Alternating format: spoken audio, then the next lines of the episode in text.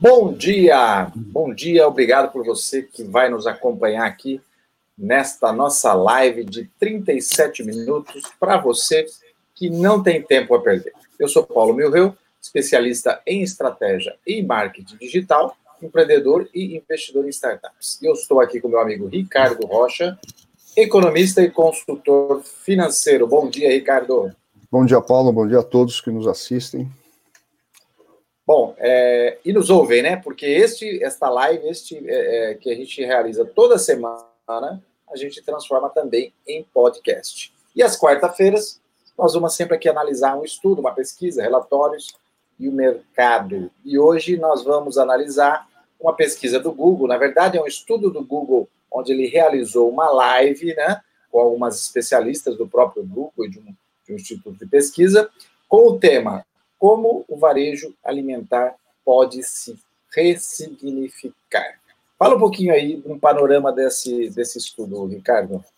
Paulo, é um estudo interessante, né? não tão diferente do que a gente já vem acompanhando, mas é um estudo bem específico, né, do, como a gente já havia falado, varejo de, de moda, de consumo de supérfluo, que a gente falou, debateu aqui nas nossas lives, esse foi um estudo mais é, específico do varejo alimentar, que é aquele consumo de gêneros de primeira necessidade, principalmente ali a alimentação, as compras do dia a dia, de casa, né?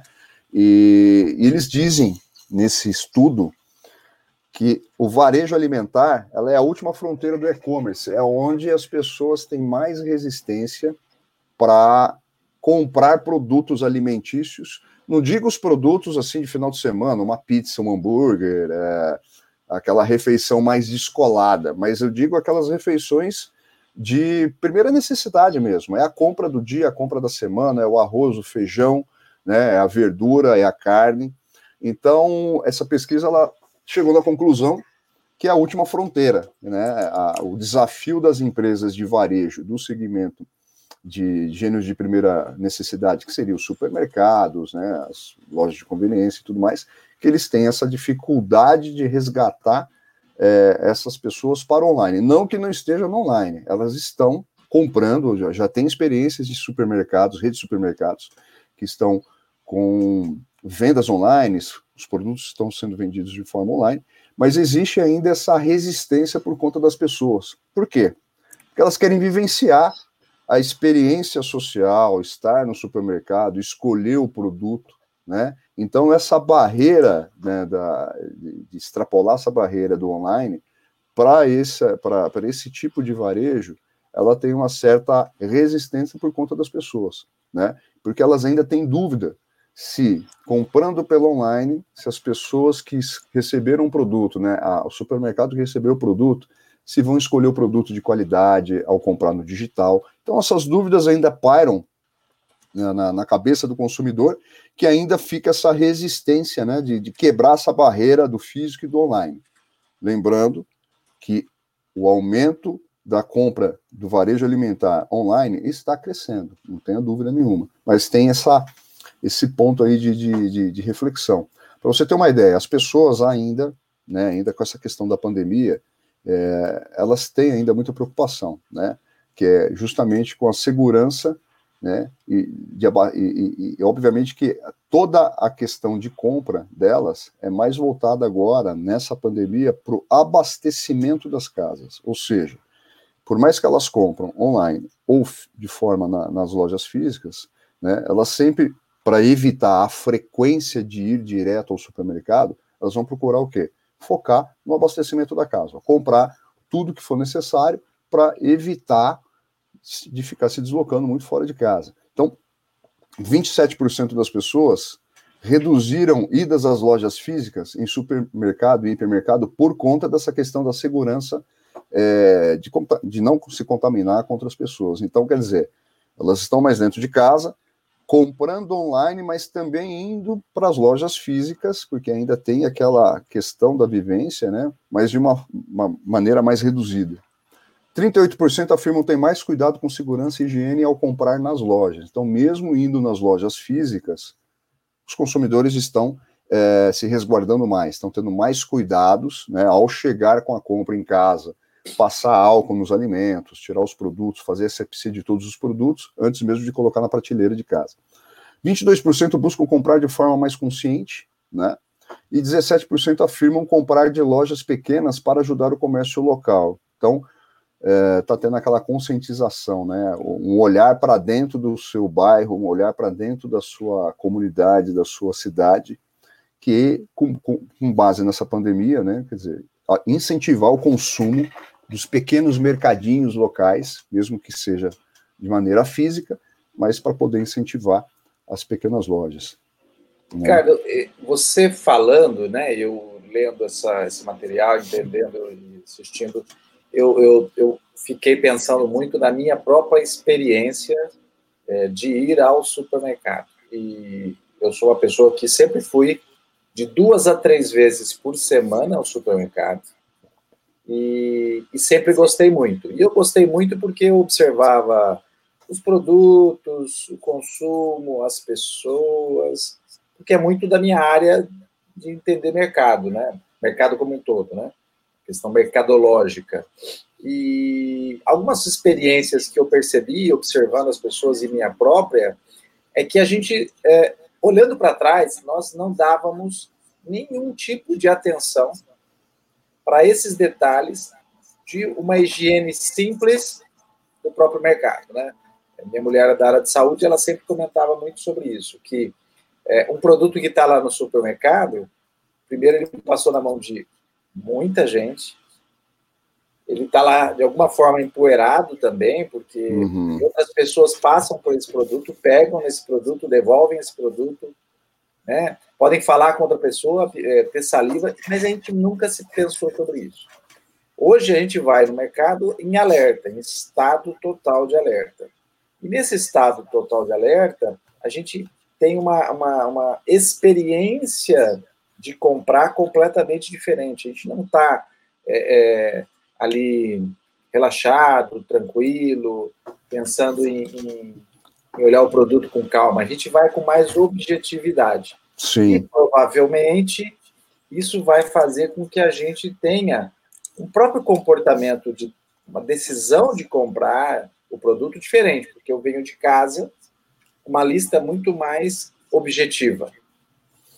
Talvez isso possa mudar, inclusive, o mix de venda das, das empresas, né, dos, dos varejistas do alimento aí, porque eu não vou comprar tanto mais aquele produto que eu não decidi antecipadamente. A minha, a minha é, compra pode ser muito mais racionalizada do que emocional, né? E você sabe que o supermercado coloca a gôndola mais baixa, mais próxima, no final, e eu posso estar alterando isso. Quando eu olhei aqui ah, o primeiro ponto da, dessa pesquisa, a indústria do varejo alimentar é tida como a última fronteira do e-commerce, é muito interessante porque é, eu mesmo, que sou um cara digital, que compro o tempo todo, toda semana compro alguma coisa online, para o supermercado eu tenho uma resistência. E aí eu pergunto para você, hoje a gente viu muito grandes redes de supermercado se multiplicarem, se aproximarem de bairros e do consumidor. Cada vez mais uma grande rede tem vários pontos para estar tá próximo da minha casa. Então, é, um supermercado aqui que era distante, agora se instalou alguns meses atrás do lado da minha casa. Eu não preciso mais ir tão distante. Essa estratégia talvez também possa ser alterada nos próprios supermercados, porque não faz mais sentido o store estar próximo, não tenho dúvida. Eu acredito que assim o modelo de, de modelo do varejo como um todo ele está se transformando por conta de tudo isso. Né? É, veio uma antecipação de futuro que a gente já vem discutindo há um tempo. E esse ponto que você falou do supermercado, eu gosto de ir no supermercado. Eu gosto de ter o, o deslocamento, né? Às vezes você cria motivos para poder, né? Às vezes tem gente que compra tudo que é necessário para o mês mas tem gente que compra aquilo que é da semana para poder falar, eu compro da semana, terminou, vou no mercado de novo tudo mais. E isso que você falou da, de ser mais racional e objetivo, quer dizer, você entra no supermercado já sabendo o que você quer comprar, né? Com base em toda essa questão de política de segurança, né, de evitar contaminação, evitar muito tempo o, o, o contato com as pessoas. É claro que os supermercados, as redes estão, não tenha dúvida nenhuma, olhando para isso, né? Porque as tendências mostram isso. Na pesquisa fala muito a questão que uh, boa parte das pessoas, né? 55% das pessoas estão criando, criando não, cozinhando dentro de casa, tá? Cozinhando dentro de casa, ou seja, na, não estão comprando, né? Ninguém. Antes você tinha a questão do apelo da comida rápida, né? Porque você estava trabalhando, estava se deslocando é, frequentemente longe de casa, né? Pra, pro, do, da casa para o trabalho, então, obviamente, você optava por comer na rua, né? Por refeições mais rápidas. Como você agora está dentro de casa, todo mundo trabalhando home office, eles acabam tendo tempo o quê? Sem muita pressa, cozinhar o produto. E, e dessa pesquisa, 31% estão cozinhando do zero. Quando gente fala do zero, não estão comprando coisas pré-cozidas e pré-preparadas, né? Então isso para o supermercado, eles já estão observando isso, que é uma nova oportunidade deles também rever o mix de produto, né? Que tipo de embalagem agora eu vou desenvolver, porque as pessoas estão comprando coisas, tipo, para fazer do zero, vou comprar lá a massa ou a farinha, na verdade, vai fazer lá a, a, o pão dela, quer dizer, ela não vai comprar aquele, aquela coisa pré-pronta, como antes, né? Você comprava por, por ser mais ágil. Sim. Então a pesquisa aponta muito isso, que é a ressignificação do varejo alimentar, que é o que você acabou de falar. Que é justamente a pessoa já vai com um pensamento diferente dentro do supermercado, né? Ela vai comprar aquilo que vai manter ela um pouco mais tempo dentro de casa, né? Pô, vou cozinhar, vou, fa vou fazer todo aquele ritual da cozinha, preparar o alimento, né? Algo da época dos, das nossas mães, dos nossos avós, vamos dizer assim, né? Aquela coisa bem, bem, bem rudimentar ali, preparar mesmo, né? Então, obviamente que isso já está uh, ah, mudando, né? É, e, e, a minha percepção também, indo ao supermercado, nessa questão de experiência social, e eu acho que isso não vai permanecer, porque na, na retomada de todas as. Da, da, economia, dos negócios, a pandemia deixando de ser pandemia, né, tudo se, se estabilizando, um ponto-chave é que nós deixaremos de usar máscaras. E a experiência social, que parte dela é encontrar pessoas, ver as pessoas no mercado, ela é altamente prejudicada diante de um monte de gente usando máscara. Primeiro, que você não reconhece as pessoas. Perfeito. Primeiro, segundo, que você não interage com as pessoas. Então, é uma coisa muito complicada. Então, é, cada vez que você vai no mercado, você tem uma experiência social prejudicada.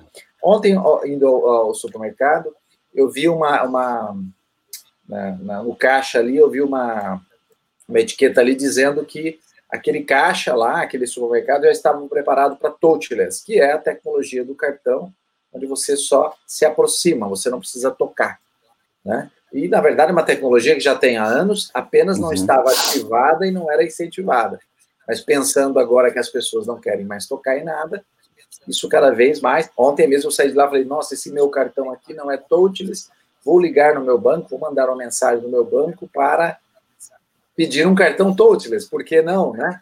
Porque aí você tem uma experiência diferente justamente para não tocar em mais nada. Então, eu, eu vejo que, da mesma forma que se fala em transformação digital e há uma barreira na transformação das pessoas, porque é uma transformação cultural, de novo, esse, esse processo de transformação digital do varejo alimentar, ele vai estar muito ligado a essa mudança de cultura das pessoas, né? Esse hábito que está sendo, de alguma forma, forçadamente modificado, né? Percebe? Está é, tá sendo imposto, imposto que a gente deixe de fazer algumas coisas.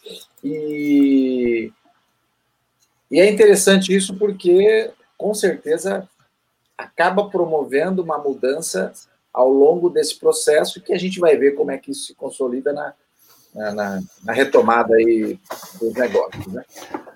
Exato. Essa, essas transformações elas já estão gerando impacto, né? Elas já começam a influenciar diretamente nos hábitos de consumo. A gente já está percebendo isso. E o mais interessante, é, as vendas online, por mais que ainda tenha essa essa restrição, as pessoas ainda preferirem comprar nas lojas, nos supermercados, né, na, na, no ambiente físico dos supermercados, Mas a, a, as vendas online, elas mostram um aumento, né? É, disso daí, principalmente dos produtos de alto giro, Paulo. Que aqueles produtos de reposição rápida em casa, né? Que você vai comprar alguma coisa, não precisa se deslocar. Eu vou lá, é, entro na plataforma é, de compra online do supermercado e vou comprar aquele item de alto giro, né? Que é o que sempre consome mais rápido dentro de casa. Para você ter uma ideia, a pesquisa aponta da, do período de janeiro, 29, 29, 28 de janeiro desse ano, até 19 de janeiro da, do mês passado, né, 19 de, de maio, desculpa, ele registrou um aumento de 39% no faturamento das vendas online nesse período dos produtos de alto giro e um aumento de 46,6% do número de pedidos, né? Então, quer dizer, mesmo existindo a resistência, né, a, a pesquisa aponta que, que, na verdade, assim, 19, 19 a gente está falando de um universo de 19% das pessoas que fazem compras online. Tá? É pouco esse universo, né? Ainda, por conta dessas resistências e essas restrições aí. Tá? Mas só que 51% dessas pessoas desse universo falam que elas vão continuar comprando depois da pandemia, online, de forma online. E 49% que é o grande desafio aí de convencer esses 49% que está tentando cruzar essa fronteira do digital, que eles dizem que ainda vão continuar fazendo compras no supermercado, só que físico, mesmo pós-pandemia. Eu acredito que é o que a gente está tá, tá debatendo aqui, né? É, um, uma outra pesquisa que fala, né? Onde você fez suas compras de comida, bebida e produtos de higiene e de limpeza no último mês. Olha só que interessante. 63% em lojas físicas, olha como que está alto ainda. 32% em feiras livres e mercados abertos. Ainda tem. 8% pelo telefone e WhatsApp para entrega em casa. 8% em sites, aplicativos para entregar em casa. 7% em aplicativos de entrega e 4% em sites de mercado para retirar na loja. Então, uma fronteira aí está alta, né? Distante, é, eu, na verdade. É eu me perguntaria se nesses 63%, quanto que era antes, né? Sim. Esse é o é ponto-chave, né? Pode ser que eh, também a diferença seja alta, né? E veja, é, as empresas de varejo alimentar estão também se adaptando a isso, né? Não pode esquecer. É, hoje, nós temos uma realidade em muitas cidades de médio porte que não tem ainda os, os supermercados não têm ainda uma plataforma não estão preparados seja, seja o WhatsApp seja um site seja um e-commerce para vender é a minoria que está preparada Sim. então de alguma forma segundo ponto nunca nunca se fez uma massificação de uma comunicação para que o consumidor também comprasse online. Ele, foi, ele, ele passou a adotar a compra online de supermercado porque ele foi pressionado a isso, forçado a isso, buscando alternativas para proteger a sua saúde. E por isso ele procurou. Então, não foi feito nenhum trabalho dessas empresas, que agora talvez elas possam perceber que funciona, que ela vai ter um custo menor, que ela vai aumentar a rentabilidade. Se ela, quem sabe, não vai aparecer, Ricardo, já, estou para te dizer já, e rápido, marcas novas, empresas novas, vendendo exclusivamente pela internet, competindo com, esses, com essas estruturas gigantescas de, de supermercados com grandes é, lojas aí e que quem sabe não vai não vai surgir empresas que vão fazer só delivery a partir de agora. E aí isso começa a fazer uma modificação grande. Eu ouvi um comentário essa semana eu não me lembro que, onde foi, uma previsão de que o varejo, de que o e-commerce no Brasil, geral, total, vai superar os 100 bilhões de reais. Só para ter um parâmetro, o ano passado foi 61,2. Uhum. Bastante. Então, então, a previsão já, considerando a realidade do que está acontecendo hoje e os próximos meses, nós estamos falando em quase dobrar, né? pouco menos de dobrar aí. Sim. 100 bilhões. Então, isso vai, claro, é, fazer parte aí um conjunto de, de, vários segmentos aí que se modificaram, e aí tem a participação dessa, do varejo alimentar também.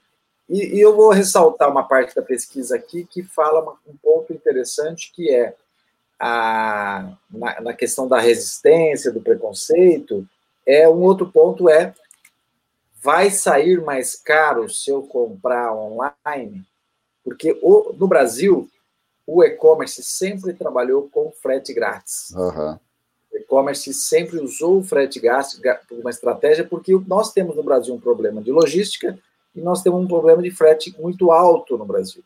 Tanto que, por exemplo, esse ano, ano passado, esse ano chegou a, a, o serviço da Amazon, que é o Amazon Prime, que você paga R$ 9,90 por mês, e você pode comprar vários produtos ali com frete grátis. Então, são estratégias que o e-commerce brasileiro tem para melhorar. Então, veja, a primeira preocupação que eu tenho aqui, uma das grandes preocupações que gera uma resistência é o supermercado cobra tarifa.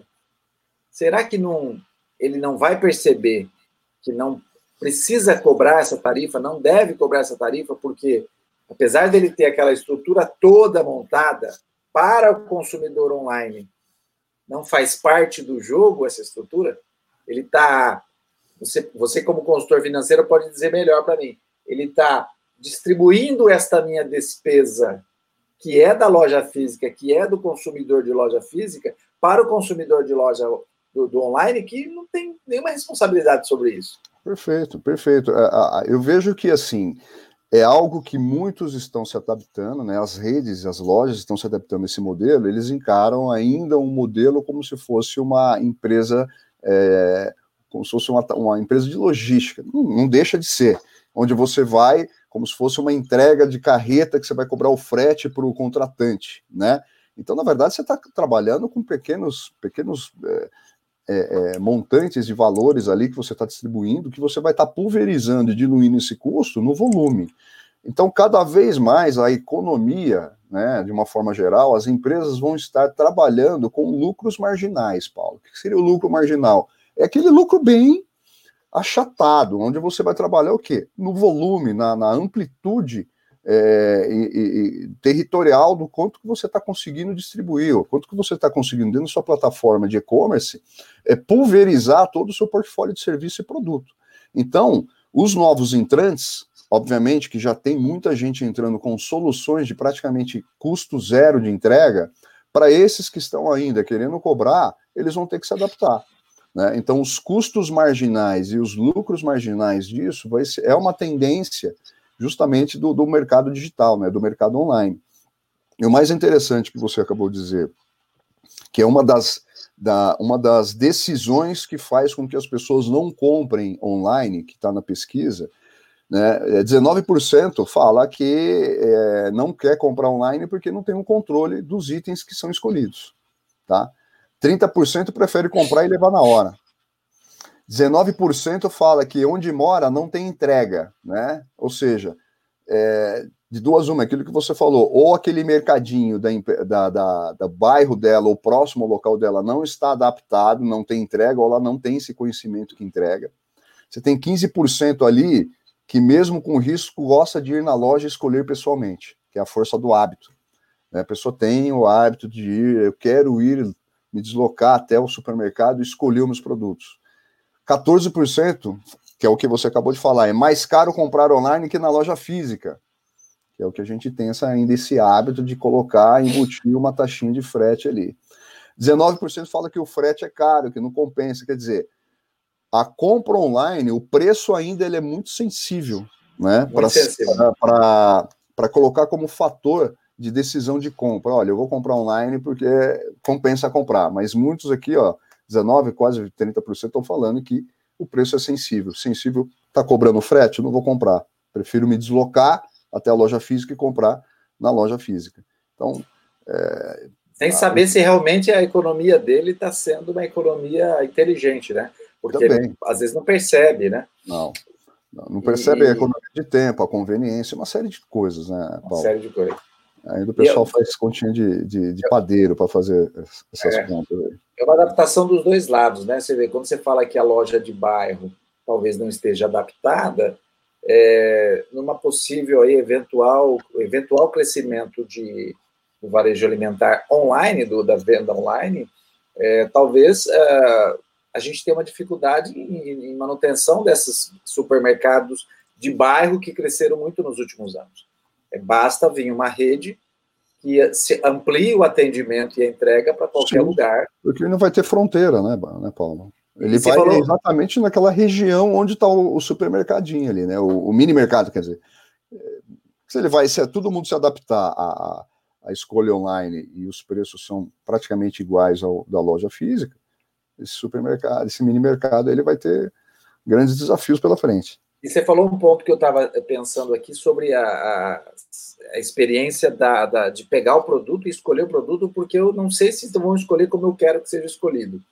Então, imagina que isso também pode ser resolvido, uh, né, por exemplo, em mais fotos de produtos ali dentro do e-commerce. Eu estava num e-commerce de, de supermercado e tinha lá a banana, né? E tem gente que gosta da banana um pouco mais verdinha, um pouco mais amarelinha, com pintinha ou sem pintinha.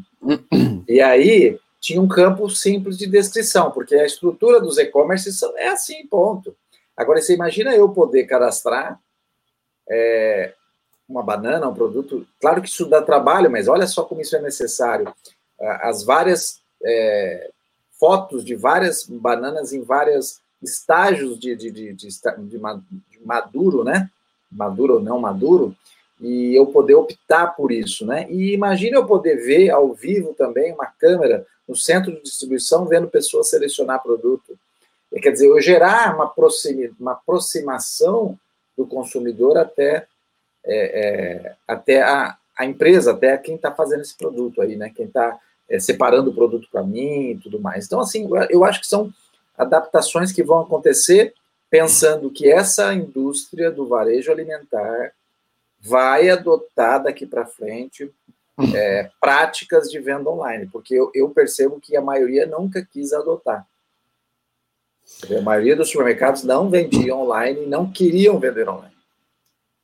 E o desafio agora, Paulo, pela pesquisa, é Nesse, porque nesse interim, se você olhar o comportamento das compras entre as empresas que estão online de supermercados, né, os que estão dentro da, da, da plataforma online, é, mesmo entre esses compradores digitalizados, que é o pessoal que está comprando ali pela plataforma, o principal canal de compra continua sendo as lojas físicas, tá?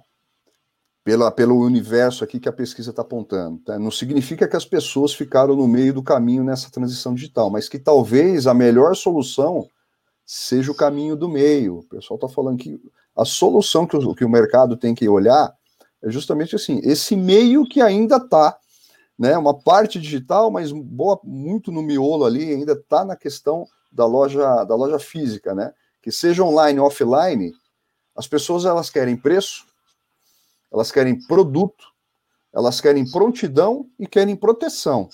Boa. Né?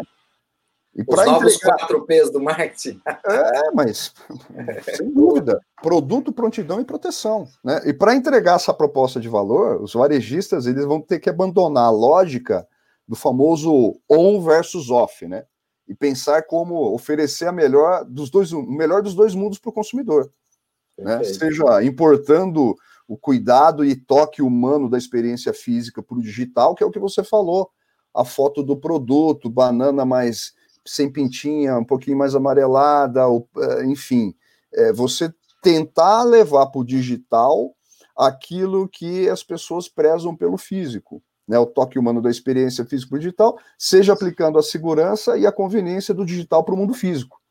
Né? Então, conveniência que o mundo físico não tem, o digital tem né? A segurança que o mundo físico, que o mundo físico não tem por conta de você estar em contato com as pessoas e ter o risco de contaminação, o digital tem, né? Então, a, o grande desafio, né, que, que o estudo fala e que é uma grande oportunidade agora para as empresas de varejo, principalmente do setor é, de supermercado, é conciliar esses dois mundos, né? Porque a, a questão de você ter o controle da compra só o mundo físico, a princípio, permite isso, ou seja, você ir lá fisicamente ter o controle da compra, selecionar seu produto. Fora, dentre os outros itens que o mundo digital proporciona, é tentar fazer esse equilíbrio entre as duas pontas, né, Paulo? Esse, esse vai ser o desafio é, que eu vejo no varejo, que o, a própria pesquisa também está falando, de ressignificar o varejo alimentar. Porque ainda a gente tem uma grande massa de consumidores que está nesse meio consumindo na loja física. Né? E a ideia, como a pesquisa fala, não é o on versus o off, né? mas a gente tentar proporcionar, criar uma proposta de valor nesse meio do caminho aí, né? Como que a gente pode transferir a segurança do online para quem Perfeito. gosta do físico e o controle da compra, né? O toque, o visual do alimento para quem gosta do físico e trazer isso para online. Quer dizer, imagina. Eu, eu, eu, eu penso, eu pensava, eu pensava nisso, é, vendo ali a primeira o primeiro ponto da experiência social, levando também para o caso da educação, que a gente já falou de educação aqui também. Mas talvez ah, aquilo que a gente coloca como uma experiência social que a gente faz é, indo ao supermercado, como a experiência social de, da, das crianças irem até a escola, talvez a gente tenha a venda online de produtos é, de varejo aí, de alimentícios. A gente tem a educação também online e a gente tem novas experiências sociais diferentes. Né? Talvez abra uma oportunidade de mercado para outros tipos de experiências sociais que a gente se utiliza classicamente de ir ao mercado ou de ir à escola.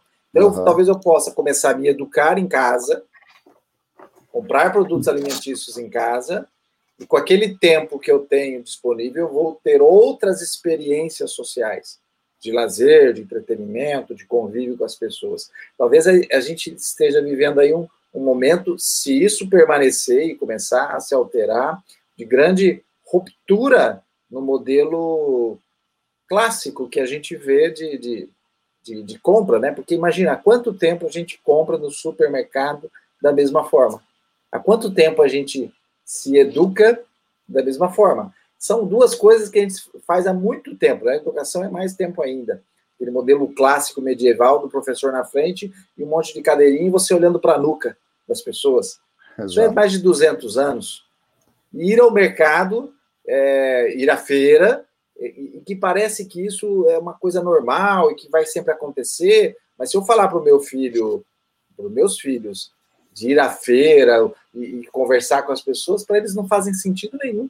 Essa geração agora, essa geração agora vai se adaptar com um novo modelo de uma forma muito, muito mais rápida, não tenha dúvida. Né? A gente ainda tem aquela necessidade do, de sociabilizar. Eu acredito que isso não vai perder, mas novos meios e novas formas de socializar nessa, nessa transformação que a crise está causando um, comportamento das pessoas e também na, na, maneira de como as empresas vão se adaptar a isso junto ao mercado consumidor, desde a educação, desde a medicina, desde a, da, do varejo de consumo, de supérfluo, de, de produtos de primeira necessidade, que é o que a gente está discutindo isso agora. A socialização, ela é difícil. Eu não consigo imaginar um mundo não social. Por mais que tudo está acontecendo. Novas formas e maneiras de socializar vão surgir. Com certeza. Né? Mas ainda o contato, né? Ainda tem coisas que, que, que o presencial não dá para imaginar. Eu não consigo ainda imaginar. Eu acredito que a transformação está sendo muito profunda, daqui para frente vai ser mais ainda, mas pensando nessa questão do social. Para a molecada nova, para essa geração nova, é, é, a forma como eles se socializam é muito mais rápido de uma maneira virtual. Você pega aí seus filhos, tá fazendo live, tá conversando com os amiguinhos aí, por, já tá fazendo, já tá tendo o conteúdo da escola é, no digital, na plataforma online. Então, para eles, eles estão lá no jogo, no game online, eles já estão se socializando, né? Para eles aquilo lá tá ok, né? É, talvez a questão não é o socializar, é o contato físico. Sim, o contato físico. Que socializar, socializar socializa, obviamente, está certo. É, socializar, a gente socializa também virtualmente. É, mas é, o contato, contato físico, físico é a presença, né? É. Ele está no mesmo ambiente. Né? Exato. Eu acho que talvez surjam, é, nesse desafio, surjam novas oportunidades para se construir Sim. novos modelos para esse contato físico gerar ter uma experiência social através desse contato físico. E mesmo, mudança... para novas, e mesmo para as novas gerações, por mais que a tecnologia, as plataformas tecnológicas estão encurtando as distâncias, o contato físico ainda é necessário para a formação da, do ser humano, da, de caráter, de uma série de coisas, né? Então, isso é um grande desafio aí para os próximos, para os próximos períodos. Mas o varejo, como a gente discutiu agora na, na pesquisa aqui, está com tá com um baita de um desafio na mão, né? Que é justamente esse de, entre os dois mundos, o físico e o online, tem um miolo ali, que é a turma que não rompeu a barreira ainda. Mas que, pelo, pelo que a pesquisa do Google está falando, que não é tentar romper a barreira, mas tentar colocar uma proposta de valor onde ele consiga trazer benefício do, do digital para aquilo que o digital tem o físico não tem, e aquilo que o físico tem o digital não tem. Vai tentar fazer um híbrido. Esse vai ser um desafio que eu gostaria de ver para os próximos períodos aí.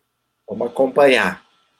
Muito bem, é, estamos finalizando aqui a nossa live de 37 minutos. Para você que não tem tempo a perder, hoje nós falamos sobre um estudo, um material que o Google fez, inclusive uma live, eu coloquei aqui para você também, vai estar na descrição é um material onde fala dos desafios do varejo alimentar, como ele pode se ressignificar, ter um novo significado. Falamos aqui em 37 minutos, vai estar disponível se você não acompanhou para assistir completo depois, tanto na live como também em podcast. Ricardo, voltamos na próxima semana. É isso aí, Paulo. Até logo, pessoal. Tchau, um tchau. Um abraço, até mais.